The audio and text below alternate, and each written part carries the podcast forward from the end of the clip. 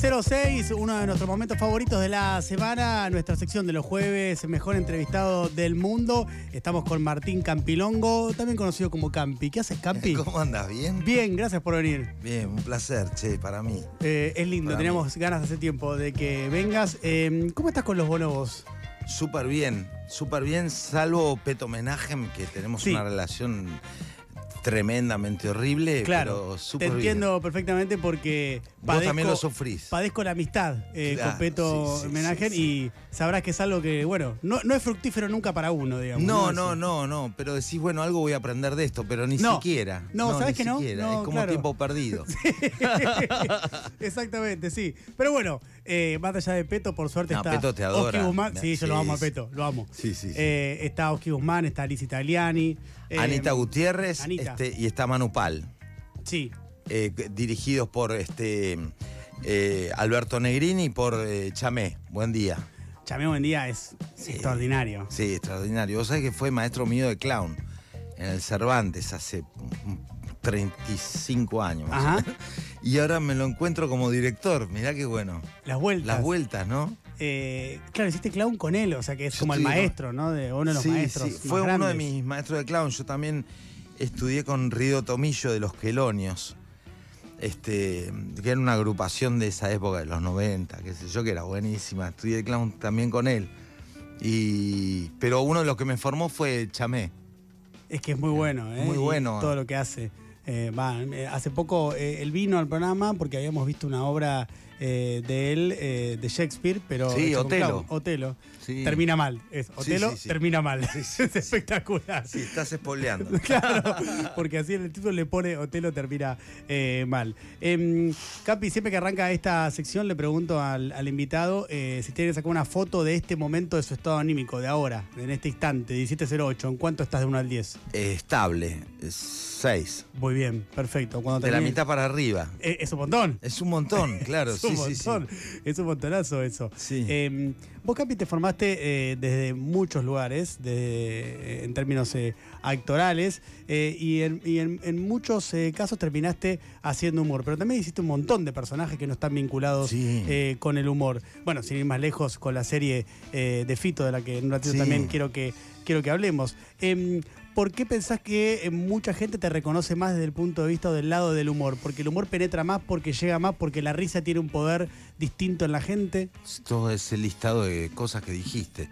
Sí, es, es más popular. es- eh, yo hice mucho humor popular. Hago.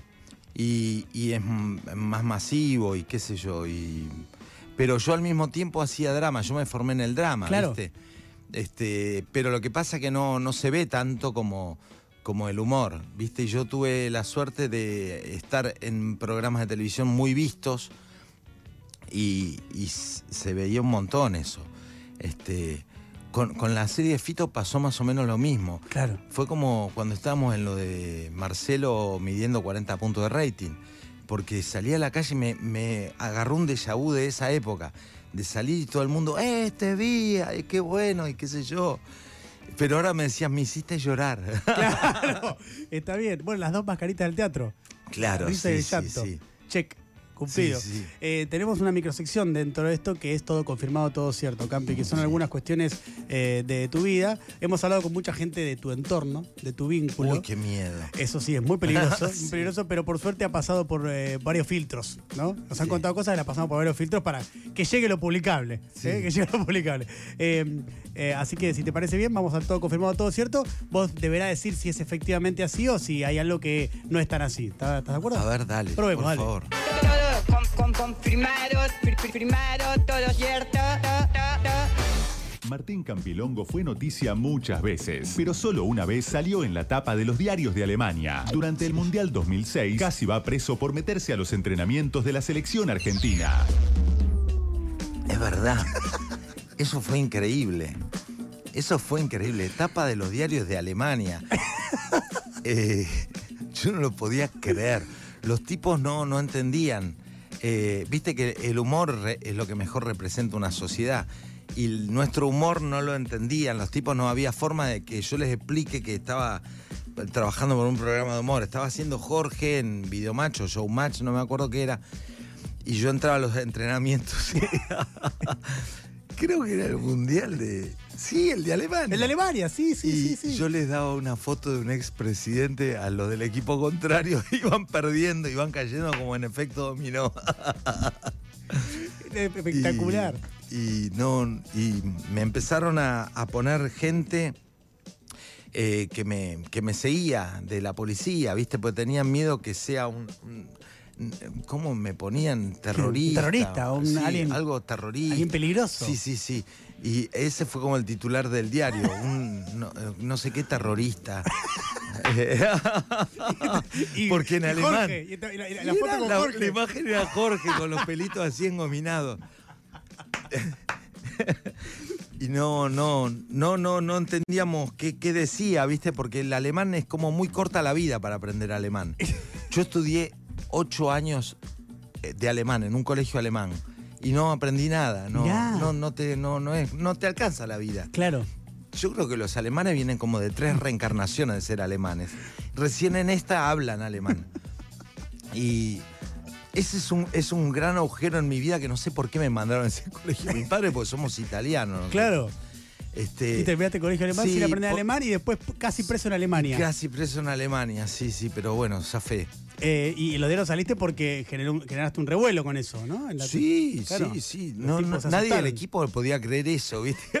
Íbamos a comprar el diario y estaba yo en la tapa, pero la foto grande de la tapa era yo y decía, sí, el terrorista de un programa argentino, qué sé yo. ¿Qué tuviste en, en total entre Videomatch y Showmatch unos 10 años trabajando con, con Tinelli? Puede ser, no, no, no saqué las cuentas. Pero yo lo combinaba por ahí, hacía Videomatch y hacía la peluquería de Mateo, o hacía Sí. los Roldán al mismo tiempo, que creo fueron dos años de los Roldán, o hacía alguna novela, no, sí, sí, o hacía alguna novela en polka al mismo Ajá. tiempo. No, mm, sí, pero siempre hice como dos, tres Sí, laburos, la siempre vez. laburé mucho. Eh, y mm, eh, Tinelli, ¿cómo era par- como partener para el humor? Increíble. ¿Sí? Incre- lo que sabe de humor ese hombre es increíble. Mira, él tenía un micrófono direccional. Ajá. Para la gente que no sabe, el direccional es como el- un micrófono que vos eh, eh, emite la palabra del que apunta. Si vos no lo apuntás al que tenés al lado, no emite ningún sonido. Y él me daba por ahí un, un pie, me decía, este, ¿qué le dijo la soda al vino? Y me ponía y yo no, empezaba a zanatear. Me volvía a preguntar y él me daba el remate y cuando él me decía, ¿cómo le dijo? Y me decía, le dijo, shh. Yo decía, le dijo, shh. ¿Entendés? Es eh, formidable, pero el tipo la veía, la jugada, y si vos no metías el gol, él te ponía frente al arco y te lo ponía, te tenía la pelota con la mano. Es formidable. y es, eh, para ser un, un partener del humor hay que ser muy generoso, ¿viste? Y es un tipo muy generoso. Porque, bueno, igual los laureles también se los llevaba él. Pero el remate siempre te lo daba vos, ¿entendés? El laurel te lo llevabas vos. Hay que ser muy generoso para eso. En el mundo de los, de los cómicos, no, no, no hay mucho de eso. ¿Y eso ¿Viste? casea? históricamente escasea. Ahora no tanto, porque hay toda una camada, mira, eh, bueno, ahora hay toda una camada nueva que, que la verdad que no, no la tengo muy analizada. ¿no? Son chicos como que laburan solos en su casa con los teléfonos, son geniales. Claro. No sé si laburan en equipo. La anterior, que somos nosotros con los de Videomatch, eh, laburamos en equipo y ya... Y tuvimos también gente como Emilio Dizzi, que era un tipo que te daba los pies, te lo re- muy generoso. Este, eh, yo soy muy amigo de Antonio Gasalla, que es eh, muy generoso. Bueno, en su programa era muy generoso con, Claro. con toda esa gente. Este, pero eh, e- esa, esa generación, la de Antonio y la anterior, eran bravos. Eran bravos. Claro, También claro. laburé con ellos. Sí, ¿eh? claro. Y eran bravos. Eh, hay más de todo confirmado, todo cierto. ¿Avanzamos? Sí, claro. Adelante. Jorge es uno de los personajes más conocidos de Campi. Y aunque es un señor muy simpático, en Nueva York casi se caga a trompadas con Ricky Martin. Uy, es verdad.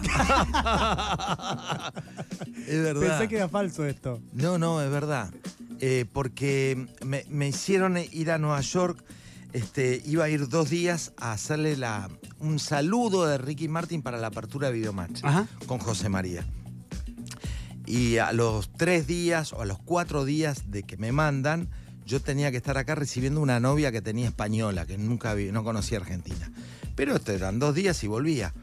El tipo nos estuvo un día esperando en el hotel. En cualquier momento llama Ricky, soy el secretario y vienen para la Sony. Un día, dos días, tres días, yo ya estaba recontra loco. Al cuarto día la llamo a mi madre, le blanqueo esta relación, le digo, mira, tengo una novia y ese español, andarle a recibir a Seiza. Y el tipo nos tenía, y en Nueva York, que a mí me encanta, estaba encerrado en un hotel esperando el llamado de este hombre, todo el día, ¿entendés? Veía New York por atrás de una ventana. Claro. Y al quinto día nos dice, bueno, vengan ya.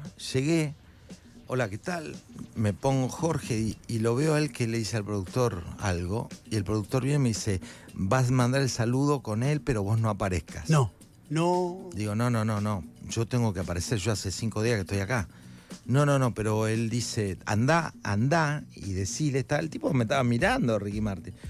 Le digo, anda y decile que yo voy a aparecer. Yo tengo que justificar hace cinco días. que-". Va, viene y me dice, no, no, vos no vas a aparecer. Uy, yo me salió, viste, no, el barrio no, de adentro. Me saqué la peluca, le digo, escúchame, loco, hace cinco días mi situación es esta, yo estoy laburando, yo no tengo un disco tuyo, ¿eh? a mí no es que me importa esto, le digo, yo estoy laburando. ¿Entendés? Yo si querés no hago nada, aparezco por atrás, pero tengo que justificar que estoy acá y que sí, que no, y se entró a poner, y es grandote Ricky Martin, es- no, no, es mucho más grandote de lo que uno lo ve en la tele, pero a mí no me amedrentaba, ¿viste? Yo soy de Parque Patricio, le iba a las rodillas. Y, y nos tuvieron que separar, pues se me venía el humo y yo también, y nos tuvieron que separar los productores. Ah, a ese nivel. Sí, sí, sí, se puso áspera la cosa. Y. Y menos mal que nos separaron porque me cagaba trompada, era gigante. y no aparecía, al final no aparecía. La ganó, es Ricky Martin. el desenlace es Ricky Martin, pero bien que tenés que bancar la parada porque en definitiva vos sos un laburante. Claro, es lo que, que Eso le es lo puse que- claro. que él debería haber entendido, no, no, no quiero ni un autógrafo, eh, me importa nada. Claro, es feo ese tipo de desprecio de gente que no entiende que el otro está laburando, ¿no? Claro. Más en ese lugar. Sí, claro. medio, sí, sí, medio, no, no, medio no, no se vintage, hace ¿no? eso, medio sí. vintage, me da ese tipo de cosas. Eh, pensaba eh, con el tema de Jorge, vos muchas veces contaste que tiene que ver con lo que vos observabas de un papá, de, de papá un amigo tuyo y demás. Sí. Eh, ¿cu- ¿Cuán observador tenés que hacer para tenés que ser para la composición de los personajes que vos haces? Muy. Pero un actor tiene que ser Ajá. muy observador. Es como el laburo del actor.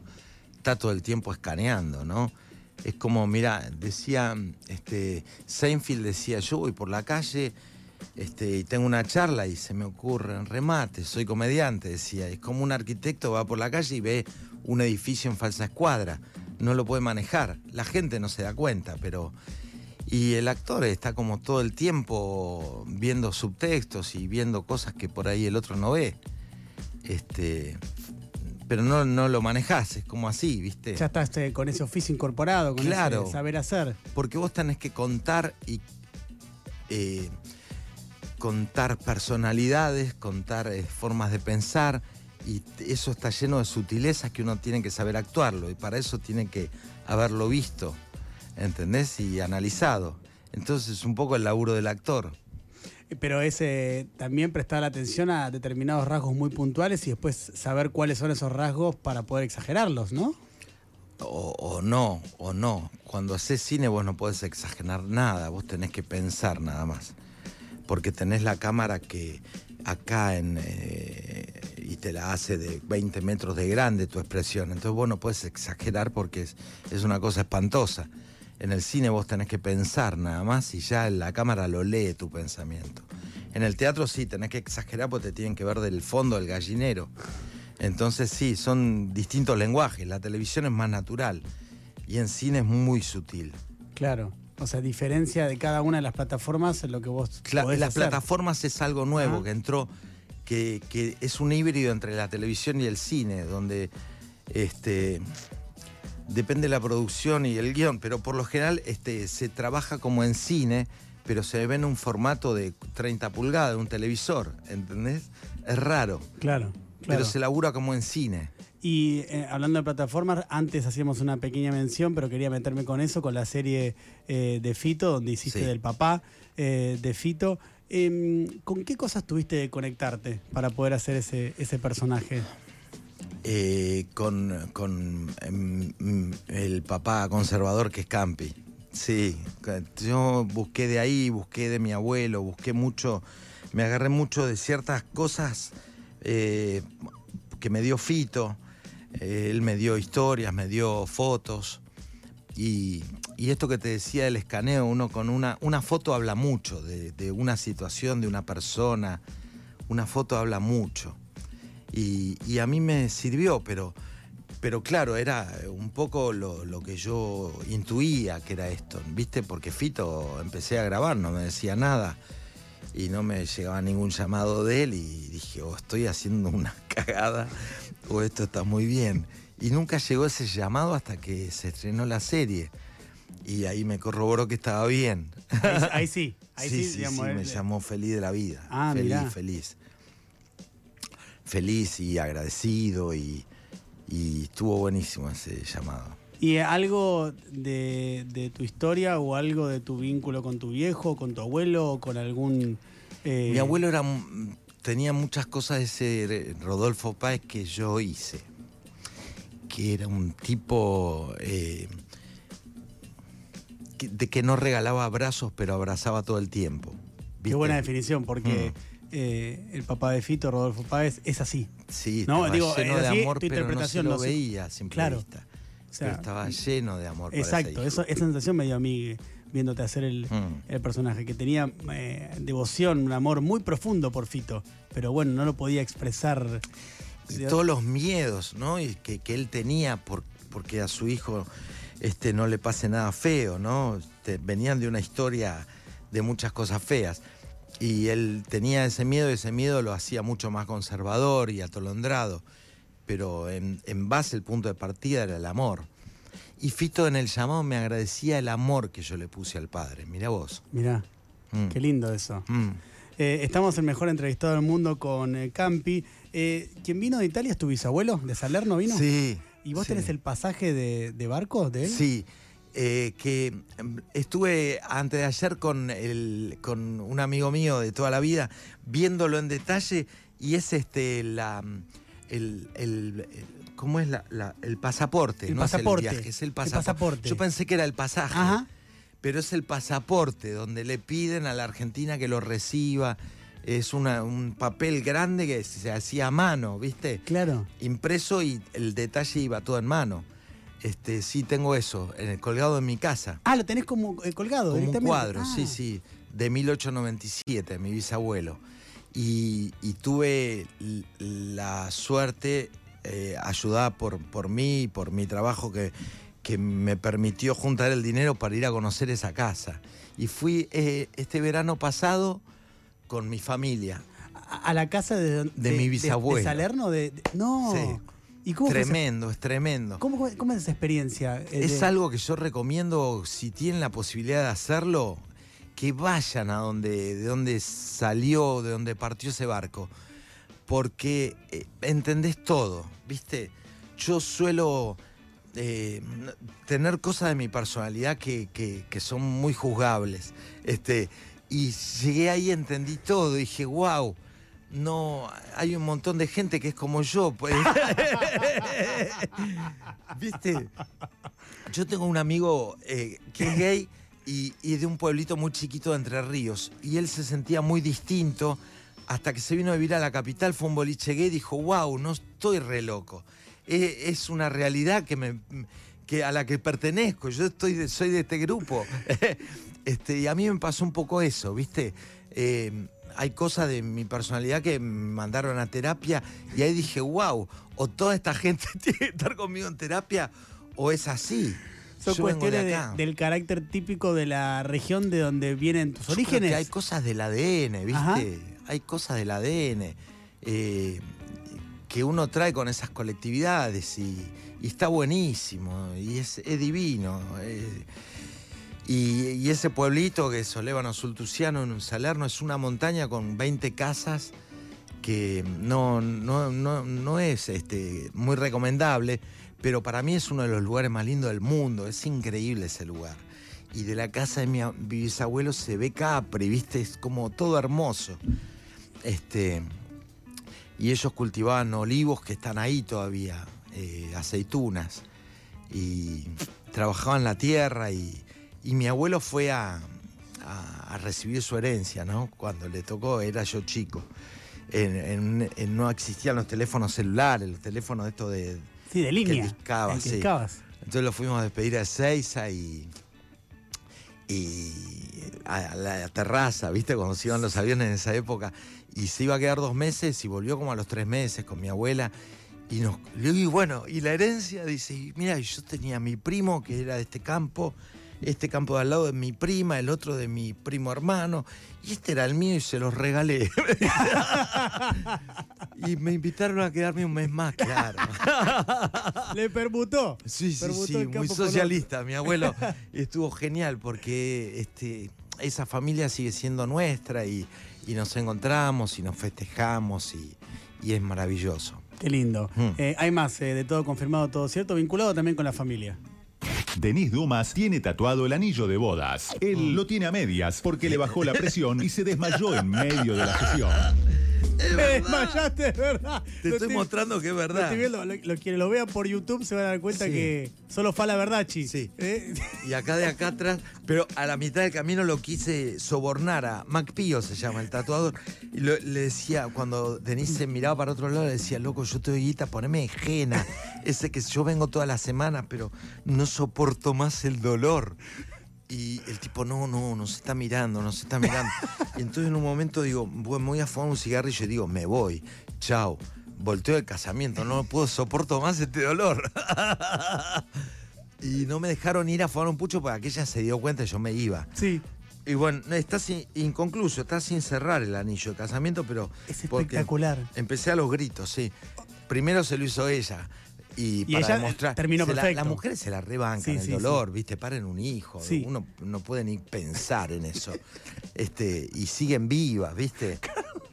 Y, Y y nosotros sin. Nosotros, nosotros una estamos- cosa increíble, tipo, No, a nosotros pero- vamos a la guerra y o me matás o, o matame, porque no soporto el dolor. Pero viste es como cuando nos enfermamos, que es una cosa que decís, che, pero tenés media línea de fiebre. Tipo, Ah, sí, sí, llama a mi mamá, por favor. es muy triste lo Y que ellas no, No, no. viste, una vez por mes tienen eh, su ciclo y que yo Sí, estaría a los gritos, yo No, la no, estaría no. pasando mal. No, no, esta flojera es increíble. Es, Sí. es espectacular. Eh, y en este caso, bueno, una Es demostración. verdad, sí, sí, sí. Nunca más no tengo ningún tatuaje más que este, ni me haría. Eh, ¿Es cierto que en una cita eh, Denise se rompió una muela o algo así y vos la, la ayudaste o, o le reparaste la muela o algo parecido? Mm. Ella tenía rota una muela, pero no una cita. Un día me cuenta que le, le dolía y le empezaba a tocar el nervio y qué sé yo, entonces la miré y le dije, espera que te la arreglo. Y traje el torno y el acrílico y le arreglé la muela. Pero ¿cómo? Pero ¿cómo con Pues un yo me hago las dentaduras de mis personajes, me hago Ah, todo eso. claro, vos tenés un know-how de cómo hacer eso. Claro, sí, sí. Ah, sí. ok, ok. Yo, yo, eh, arranqué con poxilina 10 minutos, pero Sí, fui sí. hace Sofisticándote, 30, 35 claro. años me dedico a esto. Claro, claro, Fui claro. este, nada, cobrando cada vez mejor el sueldo, entonces me pude este, comprar un torno Ah, acrílico y enterarme cómo se hacía. Y fui aprendiendo y, y le arreglé la muela y después como un año después fue al dentista y le dijo, mira, tengo esto reparado. Y no, pero está bien reparado, le dijo el tipo.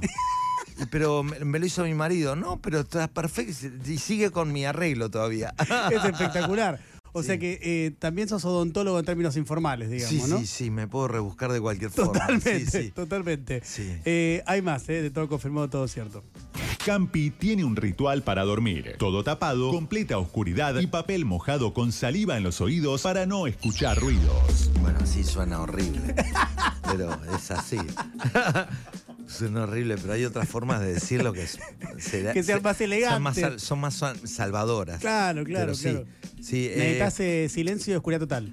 Necesito oscuridad total, pero ni la luz roja del televisor la tengo tapada. Yo ah, no. full, full, full. Sí, no, sí, Bueno, full, full, draculesco. ¿Sabes que el miércoles pasado vino un médico del sueño, acá, especializado en medicina Wow. del sueño, muy capo, eh, doctor Ferrero, y nos eh, dijo que lo recomendable es eso, esto que haces vos, de que lo mejor en realidad, por cómo estamos seteados nosotros biológicamente, los seres humanos, es la oscuridad total. Mirá qué bien. Ah, bueno, voy Así por que buen camino. Vas por buen camino.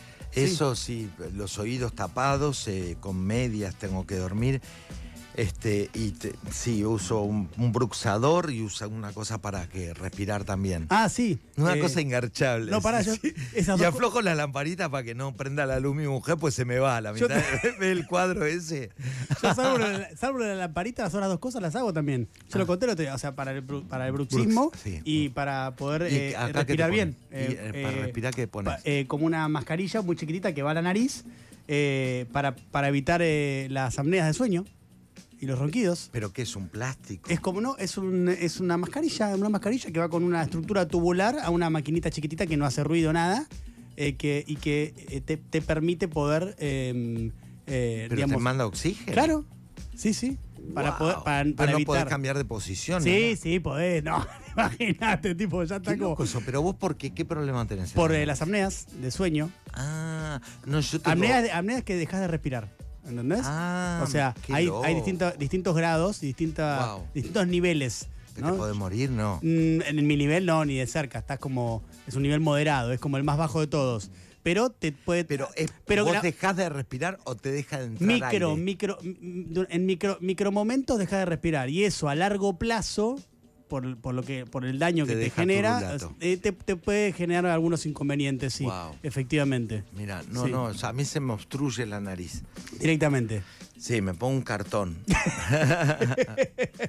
Sí, lo mío todo así a, a las trompadas, pero funciona y mucha gente me pidió cómo es por Instagram y le salvé el sueño a muchísima gente. Ah, espectacular. esto me lo han preguntado alguna vez y lo conté y, y después me preguntan y funciona. ¿viste? Mirá, bueno, si es efectivo. Es efectivo. ¿no? sí, Como le reparaste el- la muela a Denise, Sí, usas viste. esto para dormir y, funciona. Sí. ¿no? El- la eficacia se, se mide por eso, si funciona o no funciona. Eh, estamos con Campi, recordemos que está eh, Los Bonobos.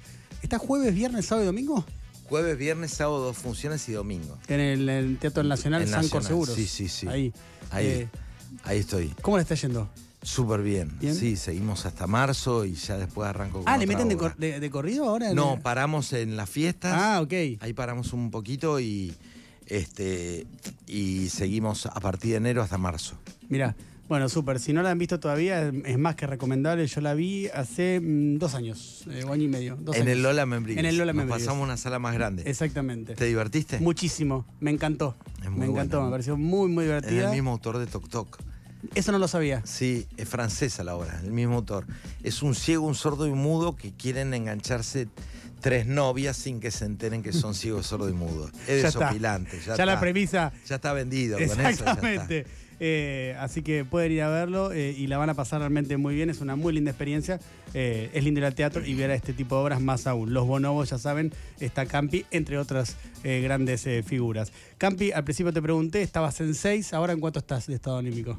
Siete y medio. Excelente, excelente. Siete Ha medio. subido. Sí. Ha subido. Eh, Campi, ha sido un placer que vengas a. Ay, acá. quería llegar al 10. ¿Querés llegar Pero- al 10? Claro. Espera, tengo una más de mejor, en- de mejor, eh, de todo confirmado, todo cierto. A ver. A ver si con esto llegas al 10. Campi tiene muchas mascotas. Perro, gato, un gallo, dos gallinas, un pato, un ganso, una nutria, un carpincho, un pingüino emperador y un tigre de bengala.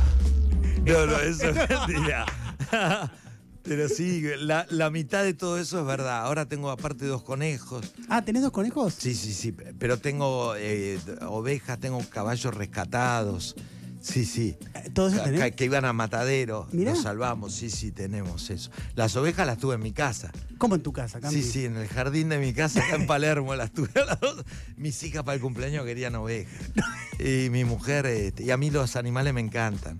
Pero, ¿viste? ¿y- pero, ¿y qué, pero ¿y qué hacían las ovejas en el patio? me destruyeron el ¿Rompían jardín, todo? cagaban todo. Claro, sí, sí. sí, sí, Y la- después las llevamos a, a otro lugar, a, Claro. a provincia. claro. Sí. Pero, Pero ahí estuvieron un, un tiempo largo en mi jardín. La gente no podía creer que entraba a mi casa acá y había dos ovejas en el jardín. Pero es así. ¿alguien, alguien te iba a visitar y de repente en el jardín había dos ovejas? ¿era Sí, así? sí, sí, sí. Y vos le decías, no, son dos ovejas. Sí, no, son no. dos ovejas. ¿Qué problema hay? Estoy en 10. Buenísimo. Claro. Ahora me puedes despedir. ¿Estás en 10 ahora? Sí. Campi, era lo que necesitábamos. Gracias por haber venido. Sí, gracias a vos. Un placer. Un placer. Un placer.